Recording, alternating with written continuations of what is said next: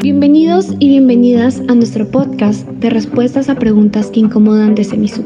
Esperamos que este tiempo sea de bendición y puedas compartirlo con tus amigos.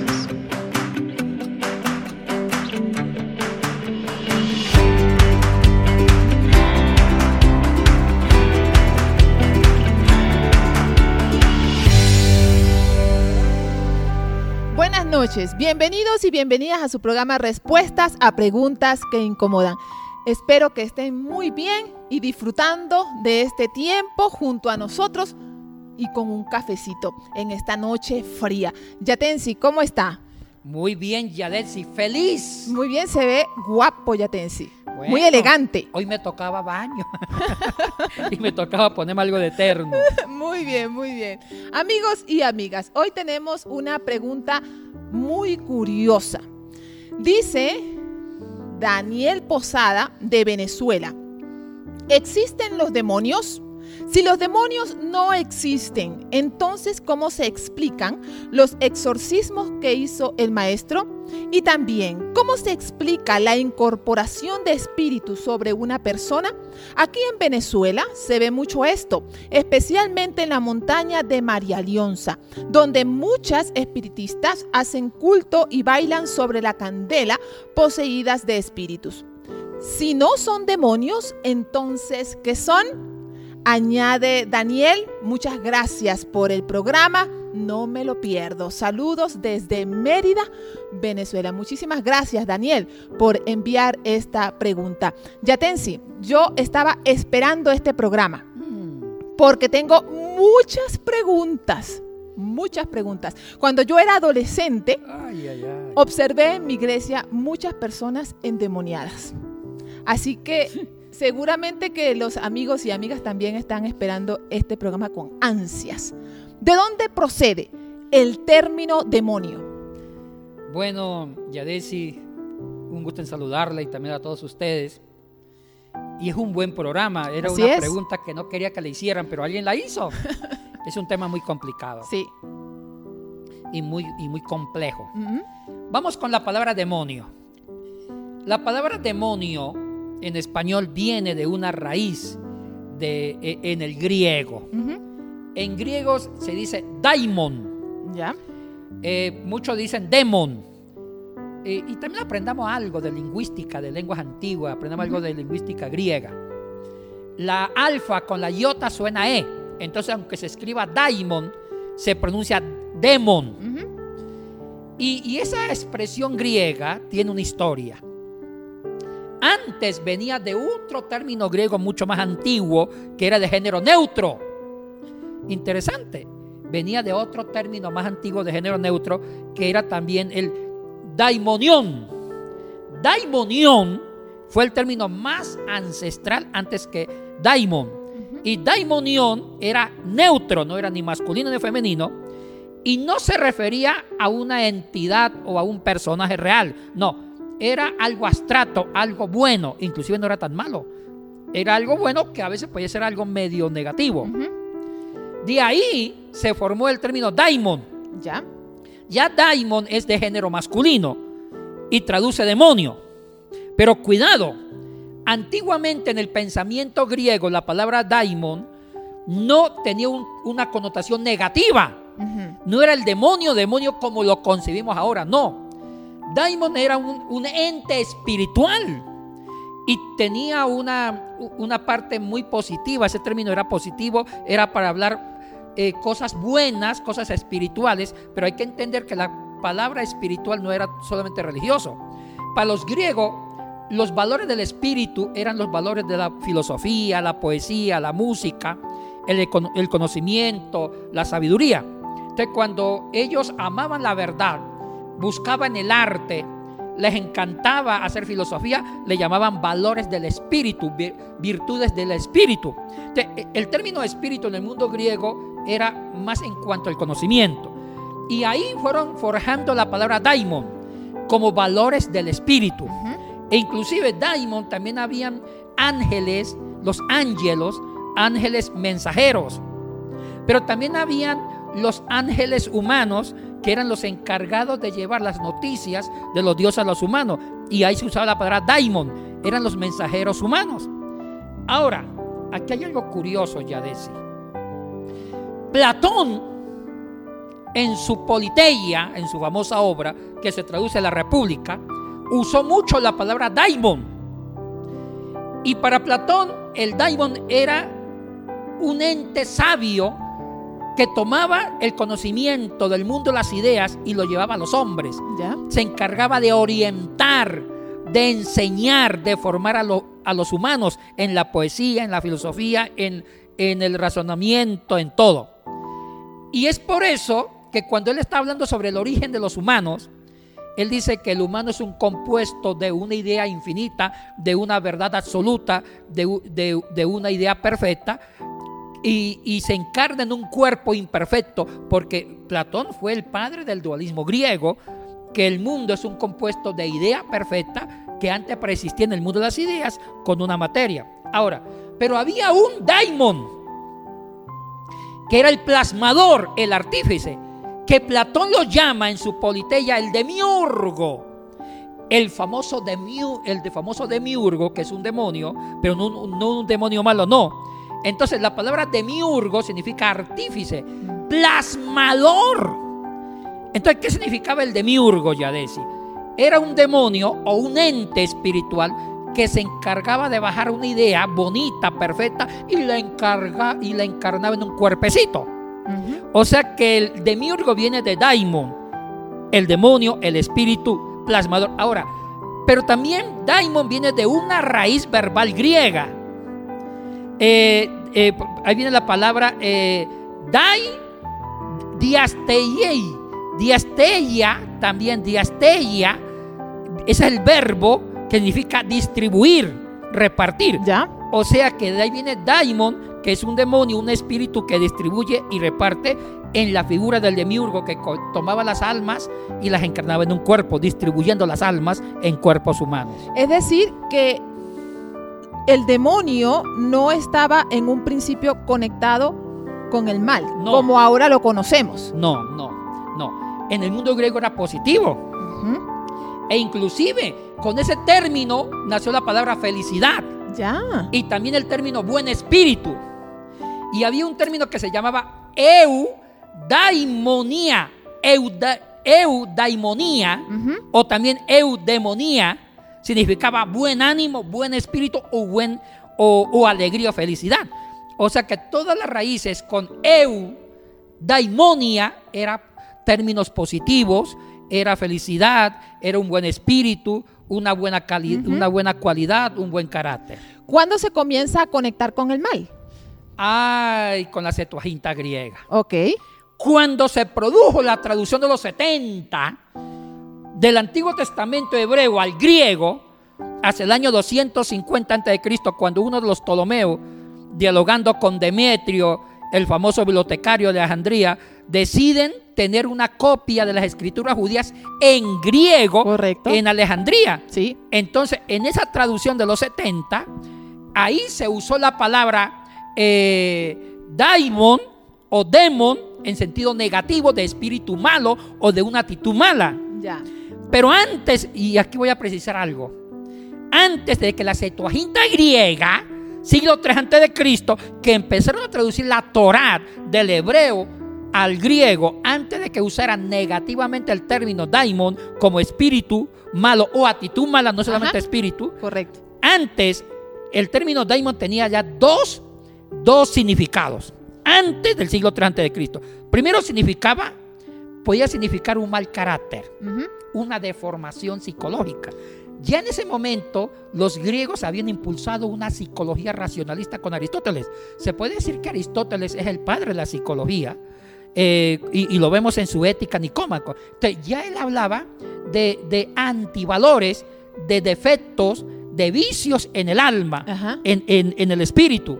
Entonces ya Aristóteles hablaba de un daimon, de, de un espíritu negativo. Cuando Aristóteles usa la palabra daimon en sentido de espíritu negativo, no se refiere a un ente sobrenatural maligno, sino a un vicio, una deformación del carácter. O sea, una persona muy brava, se decía que tenía un daimon. Una persona viciosa tenía un daimon, pero no como una posesión, Ya. sino como un defecto. Ya. Y la segunda eh, el segundo significado ya era un ente sobrenatural. Ya se creía en un espíritu malo.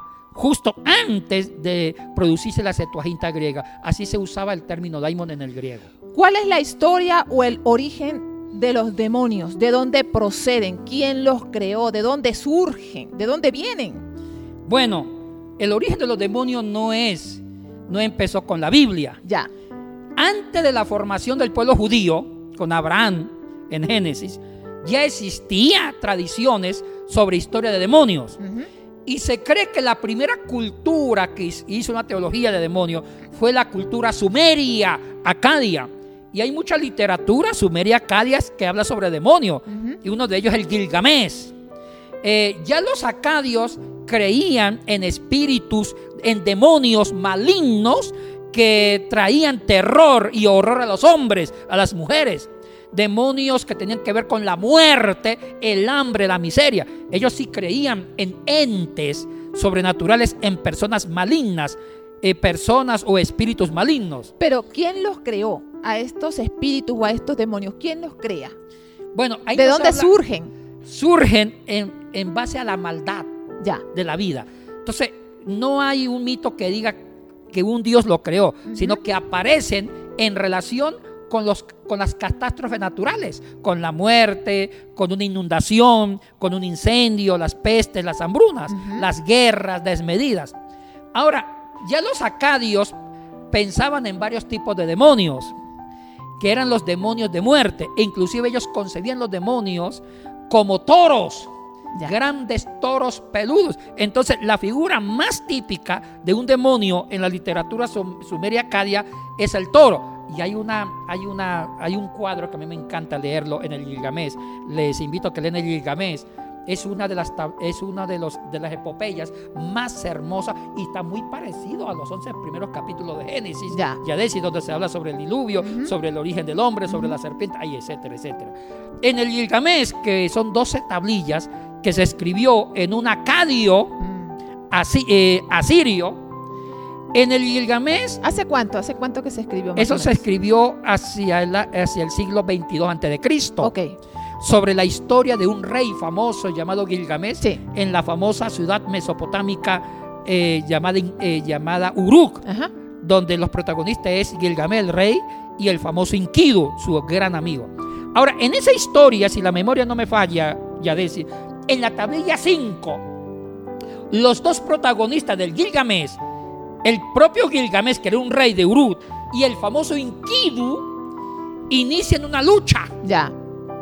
una lucha contra un demonio llamado Umbaba, el demonio de los bosques, el demonio eh, de los cedros, que ese demonio no dejaba que ningún cazador fuera a cazar o a comer. Ya. Protegía el bosque y era enemigo de los hombres. Y el hombre que entrara al bosque los mataba. Ese era un babá. Entonces Enkidu se enfrenta junto con Gilgamesh a un babá.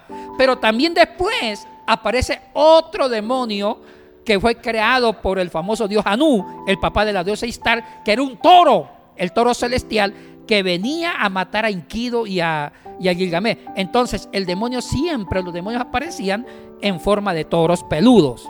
Además de los acadios eh, o sumerios, ¿qué otros pueblos eh, entendían o pensaban, eh, creían en los demonios? eh, las culturas que vivían de la, eh, perdón, las culturas que vivían de la agricultura, Ajá. las culturas sedentarias, como las tribus de Canaán. ¿Ya? En, las, eh, en Canaán, que fue la tierra prometida, donde Israel tomó el control, ahí creían en otros tipos de demonios, tanto malos como buenos. Ahora, los demonios que ellos creían eran peludos, ¿Ya? eran eh, en forma de cabra. Y de ahí, de esa cultura cananea, el judaísmo heredó el famoso demonio Azazel. El demonio Azazel era un demonio del hambre y lo encontramos inclusive, está en Levítico. Está en Levítico capítulo 16, Ujú. en los versículos del 8 al 10, cuando se está hablando de la expiación, del gran día de la expiación, entonces dice el texto que se toman dos eh, machos cabríos, dos, eh, y el uno es para Jehová y el otro lo cargan con las expiaciones eh, que es el, el, dem- el- el cabrito para Azazel. Entonces, cuando, cabran- cuando cargan al cabrito para Azazel con la sangre de la expiación, lo sueltan al desierto. Entonces, ese era el demonio del desierto, de la hambruna, y, es originado por la cultura cananea. Usted menciona que habían demonios buenos y demonios malos. ¿Cómo se caracterizaban? ¿Qué los diferenciaba a estos dos? Y vuelvo a repetir, el término demonio en el griego nunca fue malo. Ajá, Por eso que eh, es bueno responder esta pregunta cuando hablamos de demonio bueno y demonio malo. correcto. Y por eso cité a Platón que usaba el demiurgo, y se traduce como el famoso demonio demiurgo, que no es un demonio malo, Ajá. es el artífice y distribuidor, porque la palabra demonio viene de un verbo que significaba distribuir en el griego, y eso ya quedó claro. Sí, Ahora, hay, habían demonios que cuidaban a los hombres, que cuidaban la salud, ya. Que eran los que cuidaban la agricultura contra eh, algunas plagas. Entonces, el sentido negativo de demonio, ya lo dije antes, viene de la Septuaginta griega, ya la traducción de los 70 del hebreo al griego le da una connotación negativa al demonio. ¿Cuál era el pensamiento de eh, judío en relación a los demonios? Bueno, Perdón. Eso no, eso no perturba ese, ese monto. Eh, tal vez- tal vez le- Venga, venga, yo ¿quién es? ¿Cuál era el pensamiento judío sobre los demonios? Mire, buena pregunta, Yadesi. Aquí hay un problema serio. Ya. El judaísmo como judaísmo defendió el monoteísmo, creer en un solo Dios. Así es. Y ese es uno de los aportes más grandes de la fe judía, de la teología judía, en contra de otras teologías de pueblos politeístas, Ujú. circundantes a Israel, que creían en varios dioses, como los egipcios, los cananeos, los sumerios acadios, etcétera, etcétera, y después los griegos, los romanos. El judaísmo decía que hay un solo Dios. Por eso tuvieron problemas con los cristianos que creían en la Trinidad. El judío defendió el monoteísmo, pero tanto fue el monoteísmo recalcitrante que tampoco aceptaron que Jehová tuviera enemigos. Ya.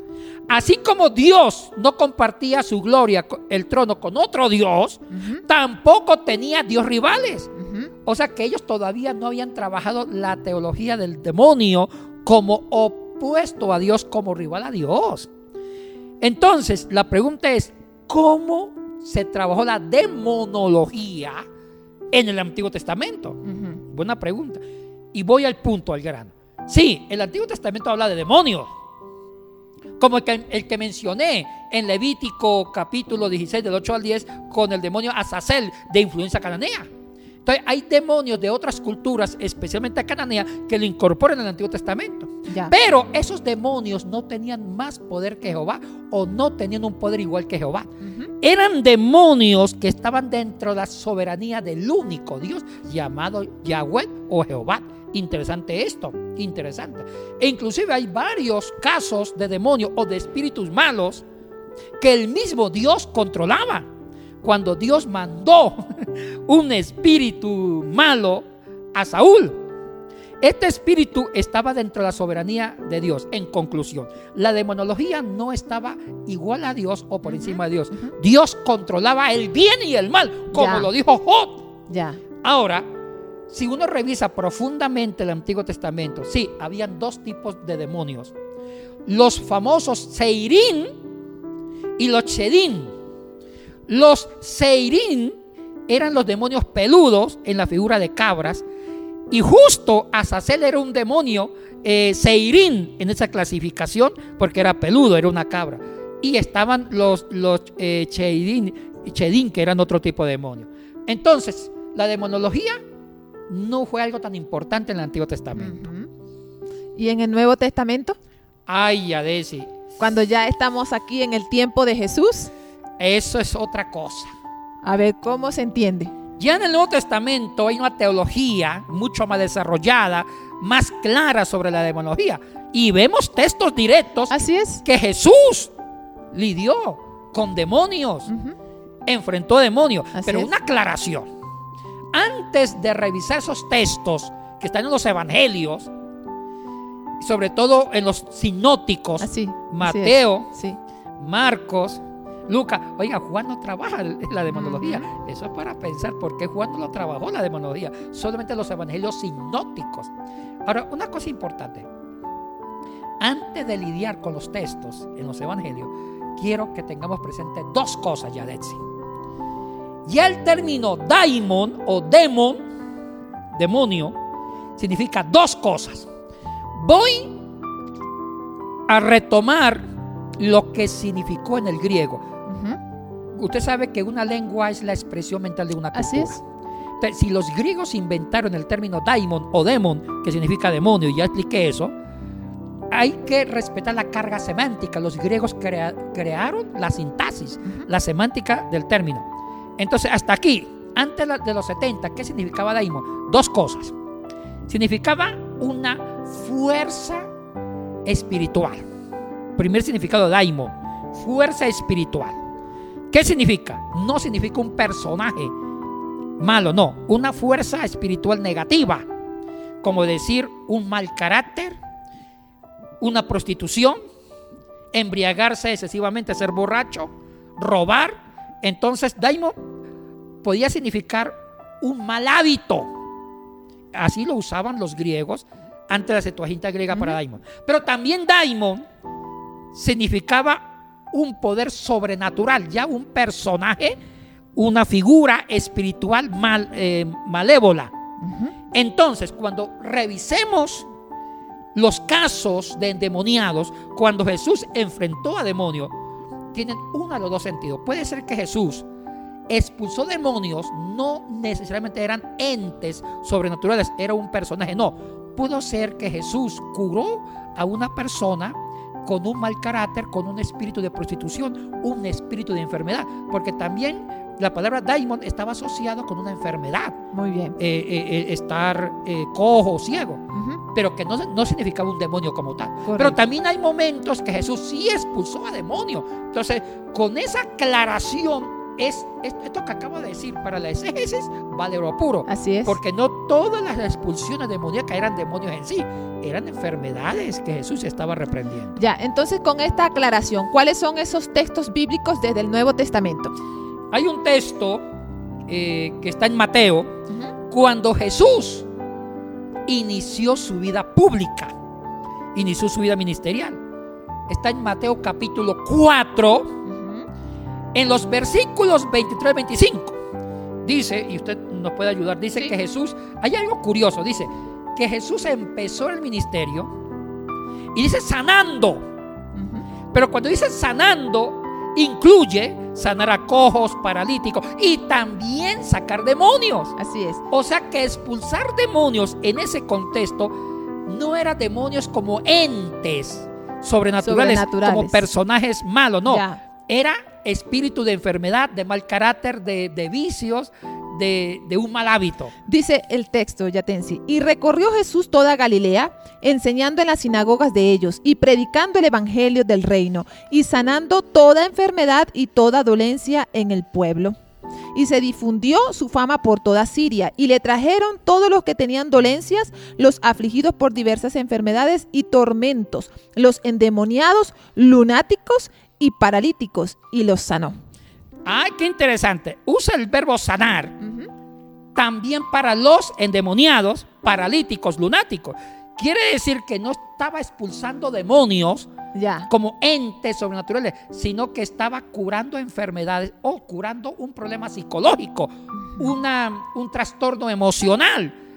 Porque antes no existía todavía Simon Freud, la psicología no había avanzado Sí, mucho, sí, sí. pero sí ya se identificaban personas que tenían problemas de trastornos mentales. Ya Aristóteles había trabajado mucho esto en una psicología racionalista, entonces ya sabían qué personas estaban enfermas mentalmente. A eso Correcto. le llamaron trastornos y le llamaban daimon. Tenían un demonio que lo hacían con una que tenía una patología. ¿En qué texto se evidencia que Jesús sí está expulsando un demonio ya desde la perspectiva de un ente sobrenatural? Sí, hay un texto muy famoso, Yadet, sí, que es Mateo capítulo, si la memoria no me falla, Mateo capítulo 8, Ok. versículos del 28 al 34, o también es el mismo texto que está en Marcos, que es una versión mucho más larga, más elaborada. Marcos capítulo 5 del 1 al 20. Es, bueno, hay una diferencia, se refiere al endemoniado eh, Galareno. Sí. Permítame, sí. permítame leerlo, Yatensi. En ¿Cuál versión Marcos? Marcos 5 Sí. dice, vinieron al otro lado del, del mar, a la región de los Gadarenos, y cuando salió de él, cuando salió él de la barca, enseguida vino a su encuentro de los sepulcros un hombre con un espíritu inmundo, que tenía su morada en los sepulcros, y nadie podía atarle, ni aun con cadenas, porque muchas veces había sido atado con grillos y cadenas, mas las cadenas habían sido hechas pedazos por él y desmenuzados los grillos y también le podía y nadie le podía dominar. Y siempre, de día y de noche, andaba dando voces en los montes y en los sepulcros e hiriéndose con piedras. Cuando vio pues a Jesús de lejos, corrió y se arrodilló ante él, y clamando a gran voz, dijo, ¿qué tienes conmigo, Jesús, Hijo del Dios Altísimo? Te conjuro por Dios que no me atormentes, porque le decía, sal de este hombre, espíritu inmundo, y le preguntó, ¿cómo te llamas? Y respondió diciendo, Legión me llamo, porque somos muchos, y le rogaba mucho que no los enviase fuera de aquella región. Estaba allí cerca del monte un gran hato de cerdos padeciendo, y le rogaron todos los demonios diciendo, envíanos a los cerdos para que entremos en ellos. Esta historia es bastante interesante, Yatensi. ¿Cómo entenderla? ¿Cuál es el pensamiento de Jesús? Bueno, ahí en el texto griego se da a entender que ya no se refiere tanto a un mal hábito, Ajá. a una, a una disociación de la personalidad, sino que se refiere ya a un demonio literal. O sea, se está hablando de que habían eh, muchos demonios, una legión de demonios que poseían a un hombre. ¿Ya? Eh, en, en cambio, en la versión de Mateo eran dos los endemoniados, aquí hay uno. Sí. Y había más o menos dos mil demonios en él. Y, y se van a los dos mil cerdos. Entonces, ahí el texto griego da a entender que sí eran entes sobrenaturales. Eran demonios ya como se, se entienden actualmente. Pero hay otras versiones que no mencionan demonios, sino espíritu. En, este, en esta historia de Marcos 5, ¿hay alguna diferencia entre espíritu y demonio? Espíritu maligno y demonio. En el griego antiguo, y, y juguemos con las reglas de la lengua con que se escribió el Nuevo Testamento. Ajá. En el griego antiguo, eh, el término daimon también significaba espíritu. Ya. Pero después nació eh, eh, con la influencia de un griego koiné, que es un, un griego koiné jónico y después ático, el neuma. Entonces, antiguamente espíritu y daimon era lo mismo. Ya en el Nuevo Testamento griego es, ya hay una eh, diferencia muy corta entre daimon y neuma. Neuma se usa como, un, como el espíritu, el ruach. Eh, daimon significa un espíritu negativo, pero sí son sinónimos, son bastante sinónimos. Se puede decir un demonio es igual a espíritu malo. Muy bien. Amigos y amigas, se nos ha acabado el tiempo de hoy, pero Yatensi, este tema amerita una segunda parte porque nos quedaron muchas preguntas en el aire. Uy, sí, nos toca hablar sobre la demonología en la edad medieval, por qué los católicos inventaron la Santa Inquisición para, es. para reprimir a la, a la brujería, que trata- trataban a manejar los demonios. Uy, eh, Así que vamos a dividir este tema en dos partes. ¿Existen los demonios? Parte 1. ¿Existen los demonios? Parte 2. Les esperamos el próximo martes para continuar con este interesante tema. Pero antes solamente queremos recordarles de algunos cursos que estamos dictando desde Semisud. En primer lugar, homilética. 17 y 24 de abril 8, 15 y 29, 29 de mayo, desde las 9 de la mañana hasta las 12 del mediodía, hora de Ecuador. Y pues la expositora es esta personita que está aquí hablando con, con ustedes, su humilde servidora. Yatensi, tenemos otro curso, Griego 2. Esta, este curso se va a dictar desde el 12 de abril al 22 de mayo, lunes, miércoles y viernes, desde las 6 de la tarde hasta las 9 de la noche, hora de Ecuador. ¿Y quién es el humilde servidor? Bueno, ya te en sí, Bonilla. ¿Algo que decir sobre estos cursos? Ya te en No, son dos cursos importantes, uno sobre homilética, Ujú. con usted, oye, usted es una gran predicadora y le invito a que se inscriban el, el curso con Yadesi sobre el arte de la predicación. Ella maneja mucho la- el sermón narrativo y conmigo es entender el Nuevo Testamento en la lengua original y vamos a hacer traducciones polémicas y podemos traducir sobre el tema de los demonios Así es. y, así y es. trabajar exegéticamente. Muy bien, amigos y amigas, si ustedes están interesados, por favor escriban al correo que aparece en pantalla. Que Dios les bendiga y nos vemos el próximo martes. Bendiciones.